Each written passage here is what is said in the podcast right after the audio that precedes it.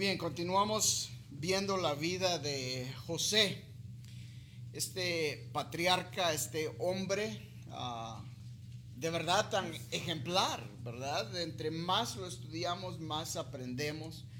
Y cuando nos metemos y nos eh, de verdad metemos a estudiar estos capítulos, vemos uh, cómo José es de verdad un tipo de Jesús. Eh, en muchísimas áreas. Y yo espero, como dije la semana pasada, que usted no solo esté, tenga suficiente con este estudio, sino que usted también lleve el estudio en su propia casa. De lo contrario, eh, me temo que no le estará sacando todo el provecho que le puede sacar. Esta noche quizás nuestro estudio será un poquito más corto de lo normal porque eh, no quiero avanzar más del capítulo 42. Me parece que hay un buen lugar donde parar ahí. Pero la siguiente semana, como voy a cortar un poquito hoy, entonces tengo que agregarle la siguiente semana. Con la ayuda de Dios estaremos viendo capítulo 43, 44 y 45. Así es de que usted tiene que leer esos capítulos. Por favor, no se les olvide. Mientras tanto, si ya está ahí, vamos a leer el capítulo 42 una vez más. Téngame paciencia mientras leemos estos 38 versículos. Nos dice el capítulo 42. Viendo Jacob que en Egipto había alimentos, dijo a sus hijos, ¿por qué os estáis mirando? Y dijo, he aquí, yo he oído que hay víveres en Egipto, descended allá y comprad de ahí para nosotros para que podamos vivir y no muramos. Y descendieron los diez hermanos de José a comprar trigo en Egipto. Mas Jacob no envió a Benjamín, hermano de José, con sus hermanos, porque dijo, no sea que le acontezca algún desastre. Vinieron los hijos de Israel a comprar entre los que venían, porque había hambre en la tierra de Canaán.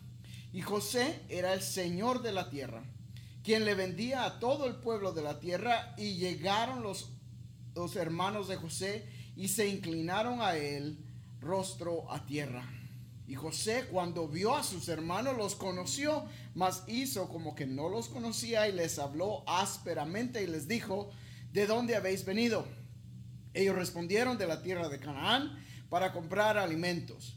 José pues conoció a sus hermanos, pero ellos no le conocieron. Entonces se acordó José de los sueños que había tenido cerca, acerca de ellos y les dijo, espías sois, por verlo, lo, por verlo descubierto del país habéis venido. Ellos le respondieron, no, Señor nuestro, sino que tus siervos han venido a comprar alimentos. Todos nosotros somos hijos de un varón, somos hombres honrados. Tus siervos nunca fueron espías. Pero José les dijo, no, para verlo descubierto del país habéis venido. Y ellos respondieron, tus siervos somos doce hermanos, hijos de un varón en la tierra de Canaán, y he aquí el menor está hoy con nuestro padre, y otro no parece. Y José les dijo, eso es lo que os he dicho, afirmando que sois espías. En esto seréis probados. Vive Faraón que no saldréis de aquí, sino cuando vuestro hermano menor viniere aquí.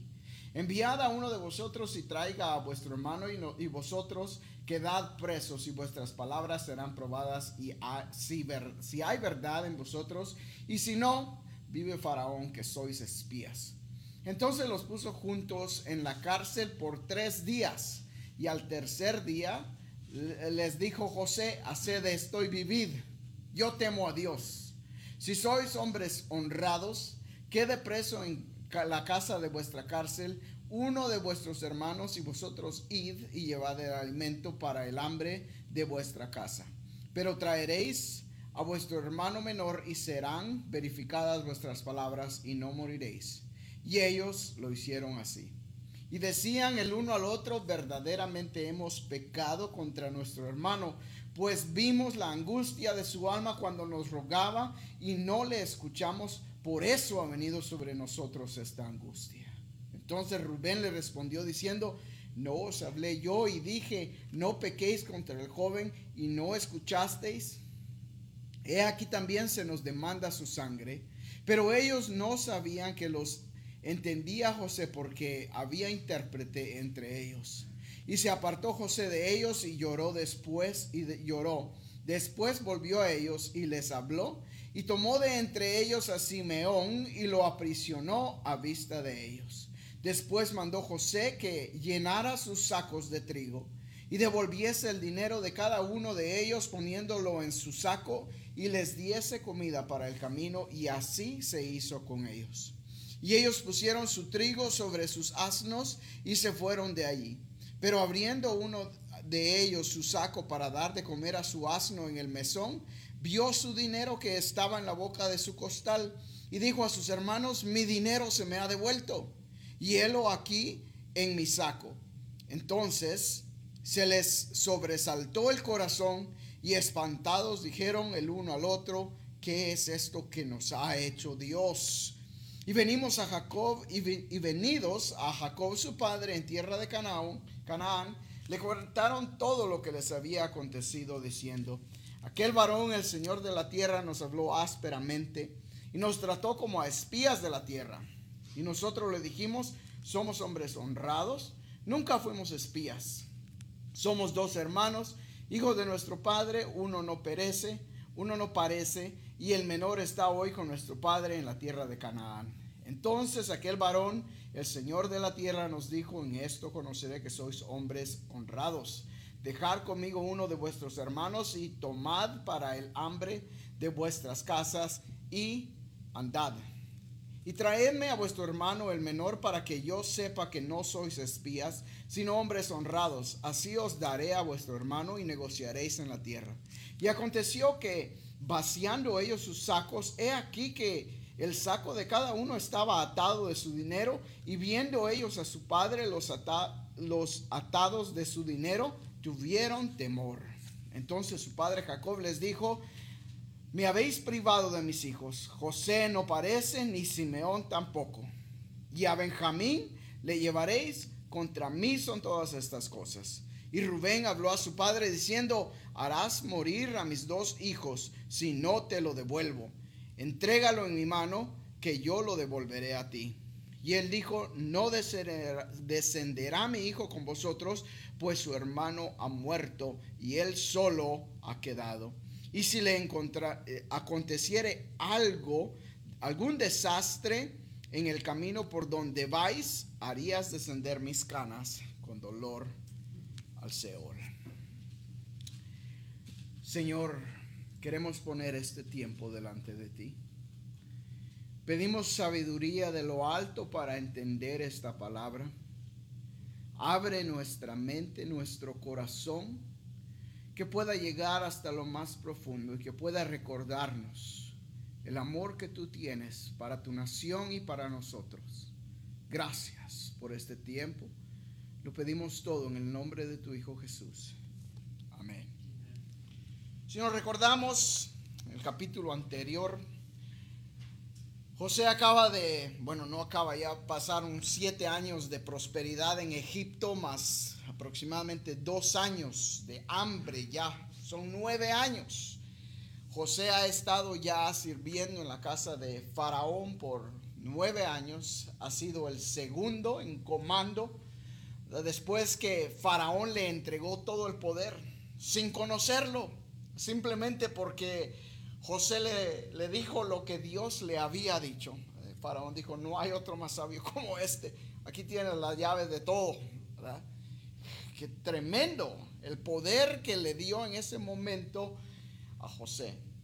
Se ha dicho que la mayoría de gente puede soportar un tiempo difícil en su vida puede soportar adversidad, puede soportar la muerte, puede soportar las enfermedades, puede soportar muchas cosas. Pero muy pocos saben cómo tratar en una situación como esa.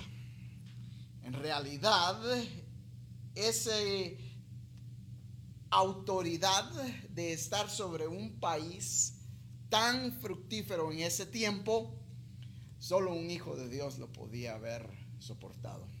y haberlo manejado para gloria de Dios.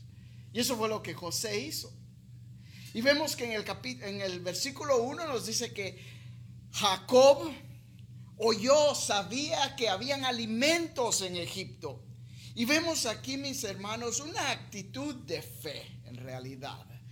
La palabra de Dios nos dice en Romanos capítulo 10 que la fe es por el oír y el oír por la palabra de Dios. Y Jacob aquí les dice a sus hijos, ¿por qué se están viendo?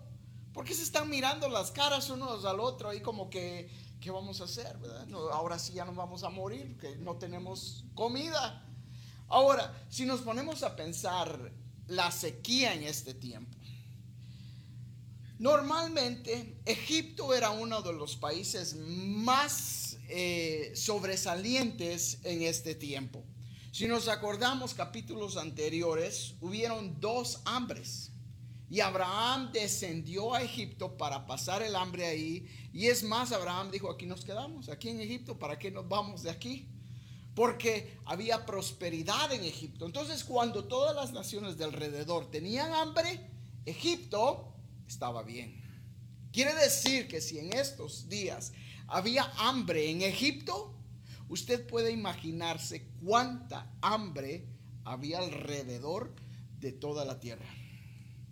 Dios detuvo la lluvia, porque nos dice Deuteronomio que la lluvia era parte de la bendición de Dios.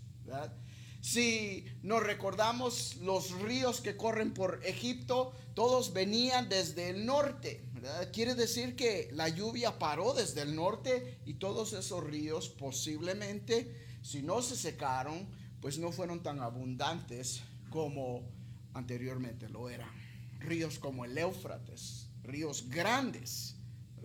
Esta sequía fue de verdad de una magnitud bastante intensa.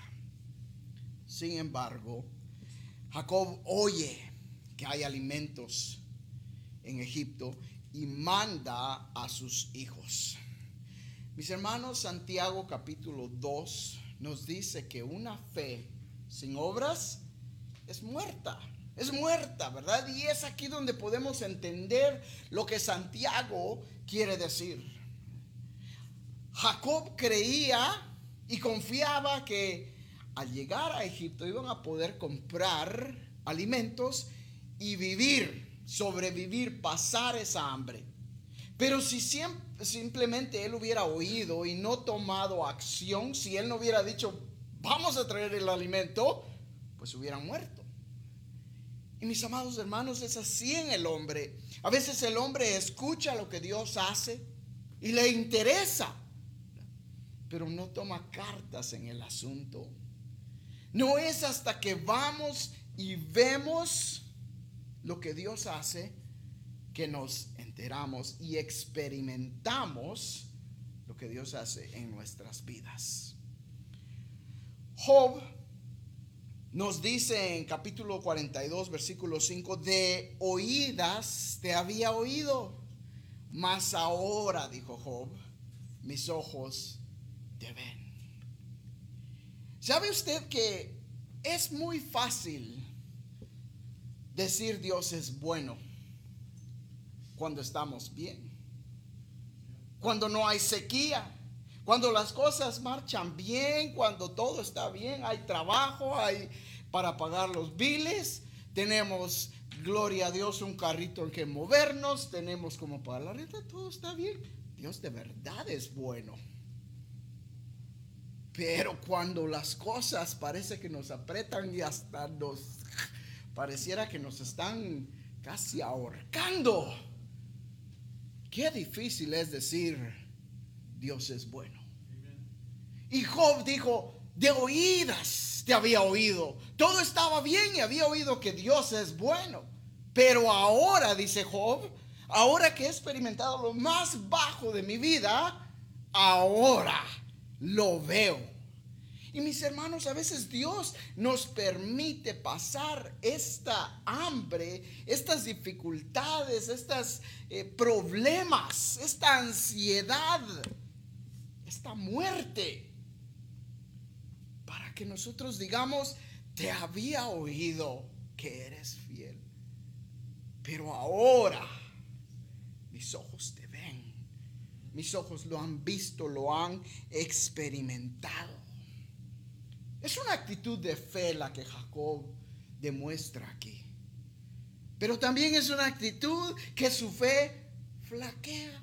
Porque vea usted inmediatamente, dice el versículo 4, mas Jacob no envió a Benjamín.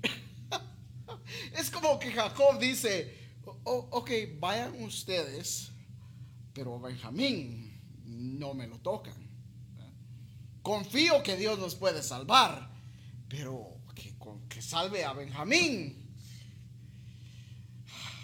Dios no sabe cuidar a un niño. ¿Cómo que qué? Y a veces, mis amados hermanos, nosotros somos así. ¿Sabe usted que el área que más flaqueamos en nuestra fe es con nuestros hijos? ¿Sabe usted? ¿Por qué? Es como que si de verdad creyéramos nosotros, es que, bueno, estos son mis hijos. Yo tengo que cuidar de ellos. Yo tengo que asegurarme que nada les pase. Se nos olvida que no son nuestros. Solo los tenemos prestados por unos cuantos años. Y en realidad la vida de ellos les pertenece a Dios, al igual que la nuestra. Y usted lo puede guardar y lo puede cuidar y lo puede tener en un cuarto ahí toda su vida realidad la vida de ese muchacho, de esa muchacha, le pertenece a Dios. Job demuestra fe, pero a la misma vez demuestra una fe que flaquea. Yo me relaciono con Job este, con Jacob, perdón, en esta, en esta área donde a veces confiamos en Dios en áreas que decimos, Dios va a proveer a veces decimos, ay Señor, pero ¿qué voy a hacer con, con estos muchachos? Seguimos adelante, lo que Dios promete, lo cumple. En el versículo 6 vemos algo hermoso cuando llegan los hermanos a presentarse frente a José. Ahora José está, me imagino, en su trono, obviamente ya José pasa como un Egipto, no tiene nada de hebreo ya, al punto que sus hermanos no lo conocen. En primer lugar, ya habían pasado más de 20 años, casi 20 a 22 años, de la última vez que lo vieron. Y la última vez que lo vieron, lo vieron todo sucio, quizás llorando. José rogándoles que no lo lastimaran, que no lo mataran, que no lo vendieran. Y en esta ocasión la mesa se ha volteado. Ahora José es el que está sentado y viéndolos a ellos.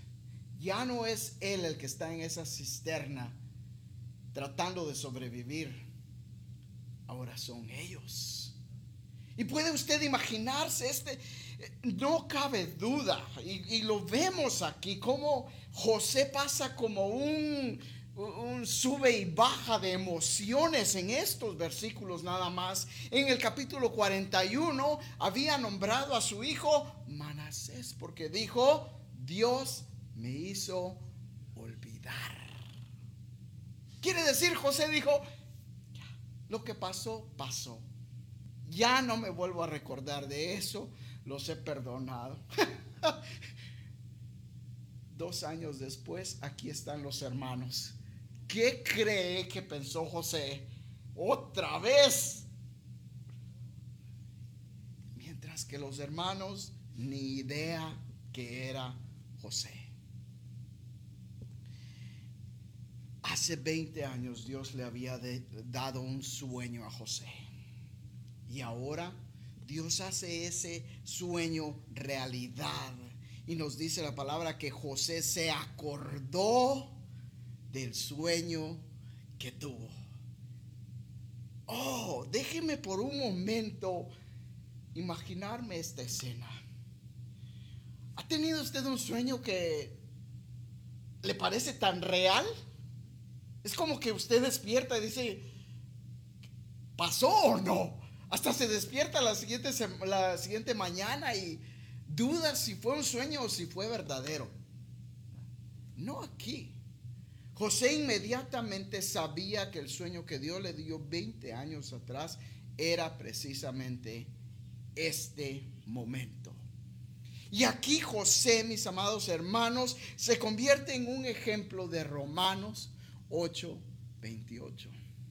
Estoy seguro que quizás en ese momento José sacó su Biblia y abrió a Romanos 8, 28, donde dice, todas las cosas les ayudan a bien a los que a Dios aman.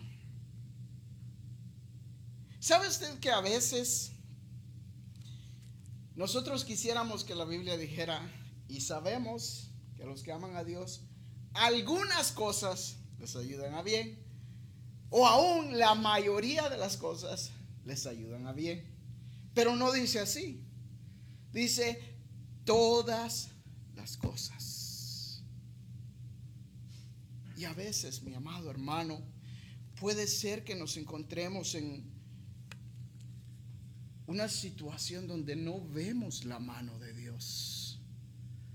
Como José se encontraba en la casa de Potifar, en la cárcel, en la cisterna, y José decía, no, pero es que no puede ser así. No puede resultar así mi vida. ¿Y cuántas veces nos decimos nosotros eso? No puede ser así. Esto no debe de pasarle a los hijos de Dios como que si nos mereciéramos mejor cosas, ¿verdad? Pero se nos olvida Romanos 8:28. Todas las cosas nos ayudan a bien. La pregunta es, ¿cómo? ¿Cómo es posible que esto nos ayude? Pedro nos dice en primera de Pedro que a veces es necesario que seamos probados, como el oro se prueba en fuego. Y entre más caliente está el fuego, más se purifica el oro. Mi amado hermano, a veces estamos en medio del fuego y decimos, ya no puedo más.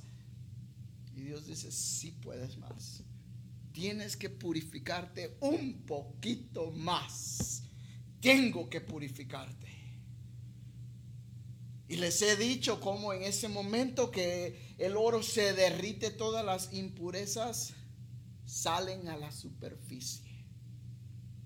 Donde el, el que hace el anillo, el oro, el que trabaja el oro, quita las impurezas mi Dios es el que quita todas esas impurezas. Yo soy ese oro derretido, pero Dios dice, todo esto lo tenemos que quitar. Vuelve otra vez mi mente a Job, capítulo 19, versículo 25. En este versículo que eh, para mí es eh, eh, el, ¿cómo se dice? Statement, el declaración, gracias, la declaración de fe más grande que encuentro. Dice Job 19, 25. ¿Quién diese ahora que mis palabras fueran escritas? ¿Quién diese que se escribieran en un libro? Que con cincel de hierro y con plomo fuesen esculpidas en piedra para siempre. Yo sé, dice Job, que mi redentor vive y al fin se levantará sobre el polvo. Y después de deshecha mi piel, en mi carne veré a Dios, al cual veré por sí mismo y mis ojos lo verán y no otro, aunque mi corazón desfallece dentro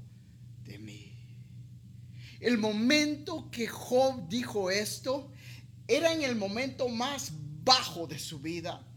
En el momento cuando él dudaba más de que esto, lo que estaba pasando en su vida, venía de Dios. ¿Y cómo es posible que un hombre pueda decir esto en medio de ese sufrimiento? Dice, puede destruir mi vida, puede destruir mi cuerpo, pero al final veré a Dios. Mi amado hermano, qué bien nos haría nosotros recordar esto, que la aflicción de esta vida solo es temporal. Podrá ser la peor aflicción, pero al final mis ojos van a ver a Dios. Lo voy a contemplar. Y ahí será Él quien seque todas lágrimas. Mi amado hermano, yo no sé qué estará pasando usted en su vida hay personas que nos ven en línea. Dios lo sabe todo. Y Dios sabe tu dolor en tu corazón en este momento. Acuérdate que tus ojos verán a Dios. Esta aflicción es temporal, pero el estar en la presencia de Dios será eterna. continuamos adelante. Después, vea usted lo que pasa, después que los hermanos están ahí frente a José y José pretende no conocerlos. Es hermoso como José les habla y les dice, ustedes son espías, vinieron a espiar la, la tierra. Ahora, esto no es nada nuevo, déjeme decirle, porque cuando usted va a Israel, ¿Sabe usted que lo interrogan como por 30 minutos? ¿De dónde vienes? ¿A dónde vas? ¿Dónde vives? ¿En dónde te vas a quedar? ¿Con quién vienes? ¿Quién es tu padre? ¿Quién es tu madre? ¿Para qué vas a Israel? Le hacen todo tipo de preguntas. Y podemos ver cómo en el Medio Oriente todas esas naciones son igual. Y es por eso que José toma esto como ventaja y empieza a cuestionar a sus hermanos. Y los, eh, los cuestiona de ser eh, espías, ¿verdad? Y sus hermanos le dicen, somos hombres honrados. Ahora puede imaginarse usted a José, oh, seguro, muy honrados son ustedes. Me imagino que le tuvo que haber costado a José en ese momento mantenerse firme y no o llorar frente a ellos o no descubrirse frente a ellos en ese momento. Bueno, versículo 21 en adelante encontramos algo muy interesante, el peso del pecado. Vea usted mientras están ahí frente a José, dice el versículo, versículo 21, y decían el uno al otro, verdaderamente hemos pecado contra nuestro hermano, pues vivimos la angustia pues vimos la angustia de su alma cuando nos rogaba y no le escuchamos. Por eso ha venido sobre nosotros esta angustia. El pecado no nos deja tener paz. Contrario, Romanos nos dice que nuestra relación con Dios trae paz entre Dios y el hombre. Pero mientras el hombre esté en pecado, no podrá tener paz. La conciencia de estos hombres por 22 años les había seguido. Puede imaginarse cuántas veces ellos veían el rostro de José en esa cisterna, clamándoles, llorando, no me hagan esto, no hagan esto, no me venda. Sin embargo, ellos no hicieron caso. Ese pecado los había seguido por 20 más años, 22 años. Y Rubén les dice, les dije que no lo vendieran. ahora esto nos está pasando. A veces, mi amado hermano, el hombre, sabe usted que guarda su pecado. Lo guarda como que lo pudiera esconder de Dios. ¿Habrá algo que Dios no sepa? El salmista dice, ¿A dónde me iré de tu presencia? Si me fuera a lo más bajo, ahí estás tú. En lo más profundo del mar, ahí estás tú. Si subiera a lo más alto, ahí estás. ¿Qué habrá que Dios no sepa? Pero creemos que podemos esconder las cosas de Dios. Me acuerdo, me acuerdo cuando era pequeño y estaba en la escuela dominical. Niño, quizás más pequeño que Aaroncito. Y uno de los coros que siempre cantábamos. Él ve lo que hago, él oye lo que digo. Mi Dios escribe cada vez. No muy, eh, eh, como, como, como dijera, no muy centrado bíblicamente ese versículo, ese canto, pero hay mucha verdad en él. Los ojos de Jehová están sobre todos. No hay nada escondido de los ojos de Dios. Estos hombres no podían ver la mano de Dios a causa de su pecado. Aún cuando José les devolvió el dinero en la bolsa, dice el versículo 28, y dijo uno de sus hermanos, mi dinero se me ha devuelto y helo aquí en mi saco. Entonces se le sobresaltó el corazón y espantados dijeron el uno al otro, ¿qué es esto que nos ha hecho Dios? Dios estaba tratando de llevar su corazón al arrepentimiento. No tratando de recordarles, ah, por eso es que les está pasando esto. ¿Sabe usted que a veces tenemos la imagen errónea de Dios? La gente ve a Dios como un déspota. Ve a Dios como que está Dios con los truenos ahí, hacemos algo malo y, te va un trueno. Ve a un Dios como que ah, si no, Dios, si no doy mi diezmo, Dios me va a quitar mi carro. Se me va a quebrar la casa o algo va a pasar. Y Dios no es así. Dios no es así. Dios es un Dios de amor, pero es un Dios justo. Y lo que Dios quiere es que reconozcamos nuestro pecado. Lo único que a Dios le interesa es nuestra relación con Él. Y cuando el hombre no quiere buscar a Dios, Dios no lo forza. Dios es un caballero. Al punto donde Dios dice, ok, no quieres mi protección, no quieres mi bendición. Bueno, eso es exactamente lo que nos dice Romanos. Que el hombre en su depravación buscó adorar al hombre más que a Dios. Y por eso fue que Dios lo entregó, dice, a sus deseos. Mi amado hermano, la única manera de encontrar paz es confesando nuestro pecado. Nos dice primera de Juan que si confesamos nuestros pecados, Él es fiel y es justo para perdonarnos y limpiarnos de toda maldad. Pero no es hasta que yo vengo y confieso mi pecado. Podré recordarme todo el tiempo. Mi conciencia podrá estar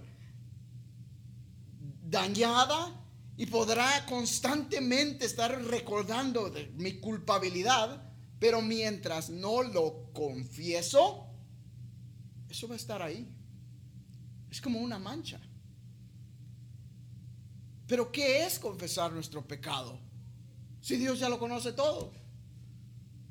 Es reconocer que soy pecador y que solo en Cristo hay salvación. Y aunque ya lo haya aceptado, reconocer que cada día le fallo. ¿Podré tratar de ser el hombre más santo en la tierra? Todavía así le fallamos. Es por eso, mi amado hermano, que nosotros debemos de aprender a confesar nuestros pecados todos los días. Todos los días, en cada momento. Señor, no vivir una vida esclavizado al pecado, porque sabe también que eso es un error. Gente que vive esclavizado al pecado que cometió de años atrás. Y hablan como que todavía son igual de pecadores. Pablo nos dice en 2 de Corintios capítulo 9 que de modo que si alguno está en Cristo, nueva criatura es. Las cosas viejas pasaron, dice Pablo. He aquí, todas son hechas nuevas. Es por eso que debemos de serle fiel a Dios.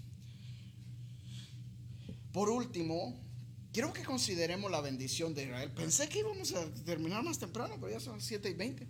Eh, la bendición sobre Israel. Déjeme darle unos datos que yo no sé si usted sabe, porque cuando vemos aquí que José le devolvió el dinero, no solo a uno, sino a cada uno de ellos, y ellos van y llegan a la casa del padre y abren sus sacos y encuentran el dinero, y dice la palabra que tuvieron temor. ¿Se puede imaginar usted cuando encontraron todo ese dinero? Es como cuando lo para la policía.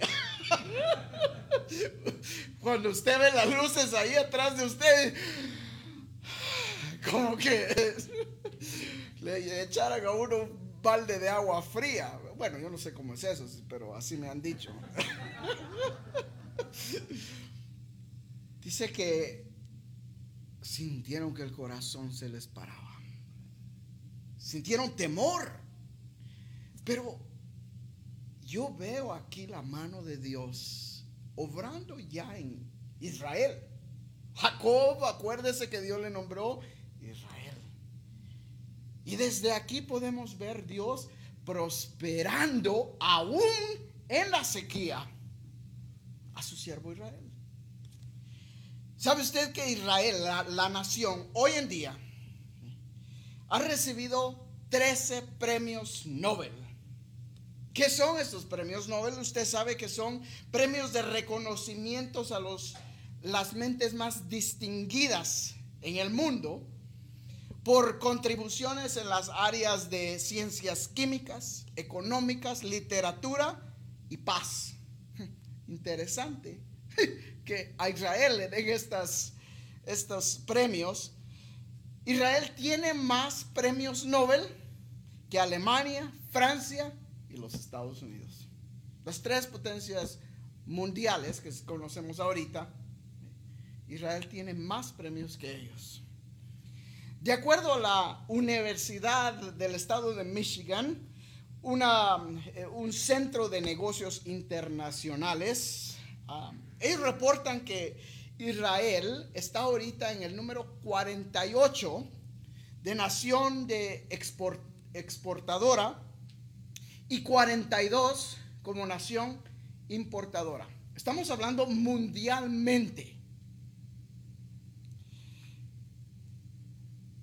En el año 2022, porque toma varios años para colectar esta, esta información, ellos exportaron, exportaron, quiere decir que ellos lo hacen y lo mandan a otros países, más de 10 billones de dólares en maquinaria eléctrica.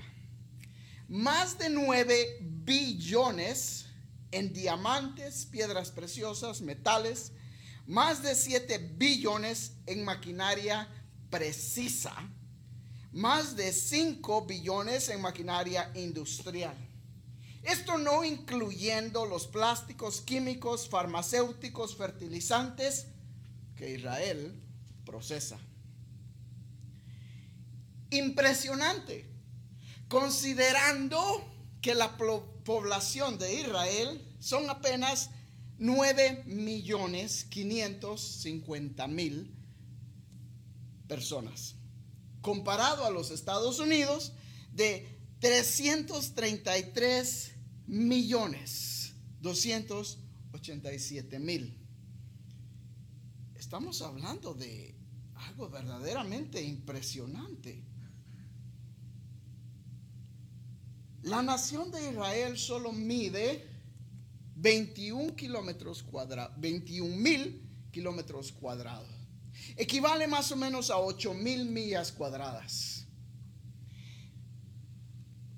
Está en un eh, size, un tamaño más o menos comparado al Salvador. El Salvador es más grande que Israel. para que tenga usted una idea. Y comparado con el estado de New Jersey, que es uno de los estados más pequeños de los Estados Unidos. Entonces cuando pensamos cómo Dios ha prosperado a esta nación, podemos decir, wow, de verdad que Dios ha estado con ellos. Y desde aquí vemos que Dios les demuestra a Israel, yo los voy a prosperar. No necesitan traer su dinero. Isaías 55 nos dice, a todos los sedientos, venid a las aguas. Y los que no tienen dinero, venid, comprad y comed. La salvación no se compra, mi amado hermano. Jacob pensó y dijo, vamos a comprar alimentos para que no muramos. En cierta manera, para comprar su salvación. Y Dios le demuestra, no necesito tu dinero. La salvación es gratis. Es por eso que Jesús dijo, bienaventurados los pobres en espíritu, los que no tienen nada, los que se dan cuenta, todo lo que tengo no vale nada si no tengo a Dios. A esos son los que Dios quiere. Y concluye el capítulo diciendo que Jacob permanece firme y dice, no voy a enviar a Benjamín. muera el que muera, Benjamín no sale de aquí. En cierta manera yo me he dicho, Jacob es parte de la razón por la que todo esto le pasó a José. Porque si Jacob no tuviera preferencias con los hijos, quizás sus hermanos no lo hubieran despreciado de la manera que lo despreciaron. Pero aún así no aprende su lección. Aún cuando José ha muerto, dice, se me murió mi hijo, solo me queda uno. Te quedan diez más. ¿Cómo se sentirían estos pobres hombres? Despreciados por su padre. Pero nosotros sabemos la historia y sabemos que Dios tenía un propósito más grande para José. Entonces no fue la culpa de Jacob, sino que fue el plan de Dios. Como dije al principio, por favor lean los siguientes tres capítulos, porque va a ser bastante extenso. Vamos a cubrir bastante eh, terreno, pero no podemos parar en medio. Así es de que ah, por el momento nos vamos a quedar aquí y vamos a concluir nuestro tiempo. Señor, gracias por este tiempo porque podemos ver tu mano no solo en la nación de Israel, en la vida de José y aún considerarlo en nuestras propias vidas. Señor, estamos seguros que quizás en muchos momentos de, la, de su vida José quizás aún dudó si esos sueños algún día se harían realidad. Quizás aún dudó tu mano en su vida. Quizás nunca se imaginó volver a ver a sus hermanos. O quizás llegó el momento donde él se dio cuenta que eso era lo que tú tenías para tu vida, para su vida. Señor, quizás ahora, en este momento, nosotros estemos en esa situación. Donde no veamos tu mano.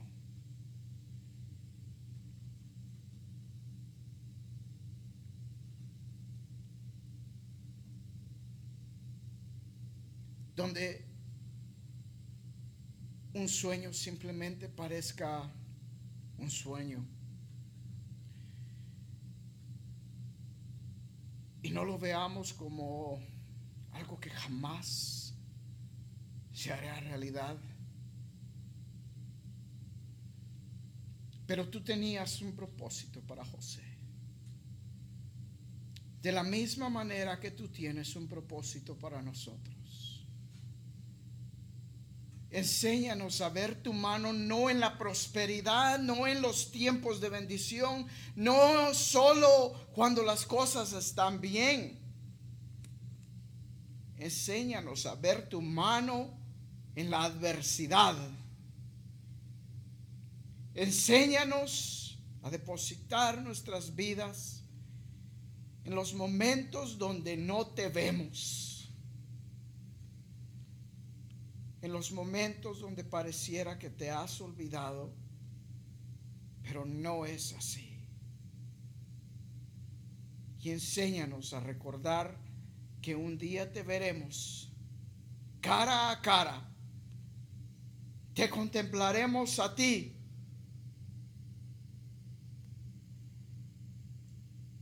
Y en ese día nuestro gozo será cumplido. Ayúdanos. Fortalécenos.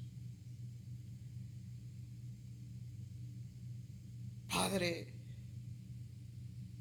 yo pongo a mis hermanos Daniel y Damaris en este momento.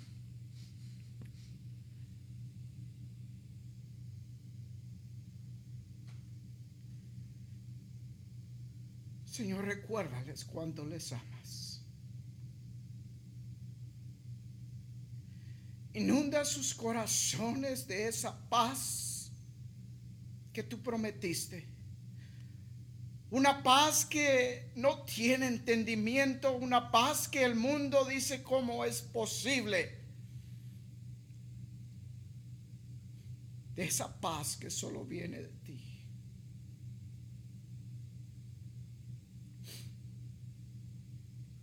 Y me dio recuérdales que tú estás en control.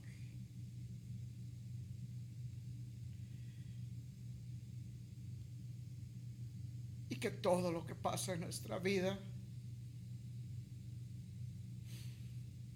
es para nuestro bien. Mi Dios, gracias porque nos escuchas. Gracias porque tu mano no se ha cortado sobre nosotros. Y porque tú sigues reinando en este mundo. Te alabamos y te bendecimos, Jesús. En tu nombre oramos.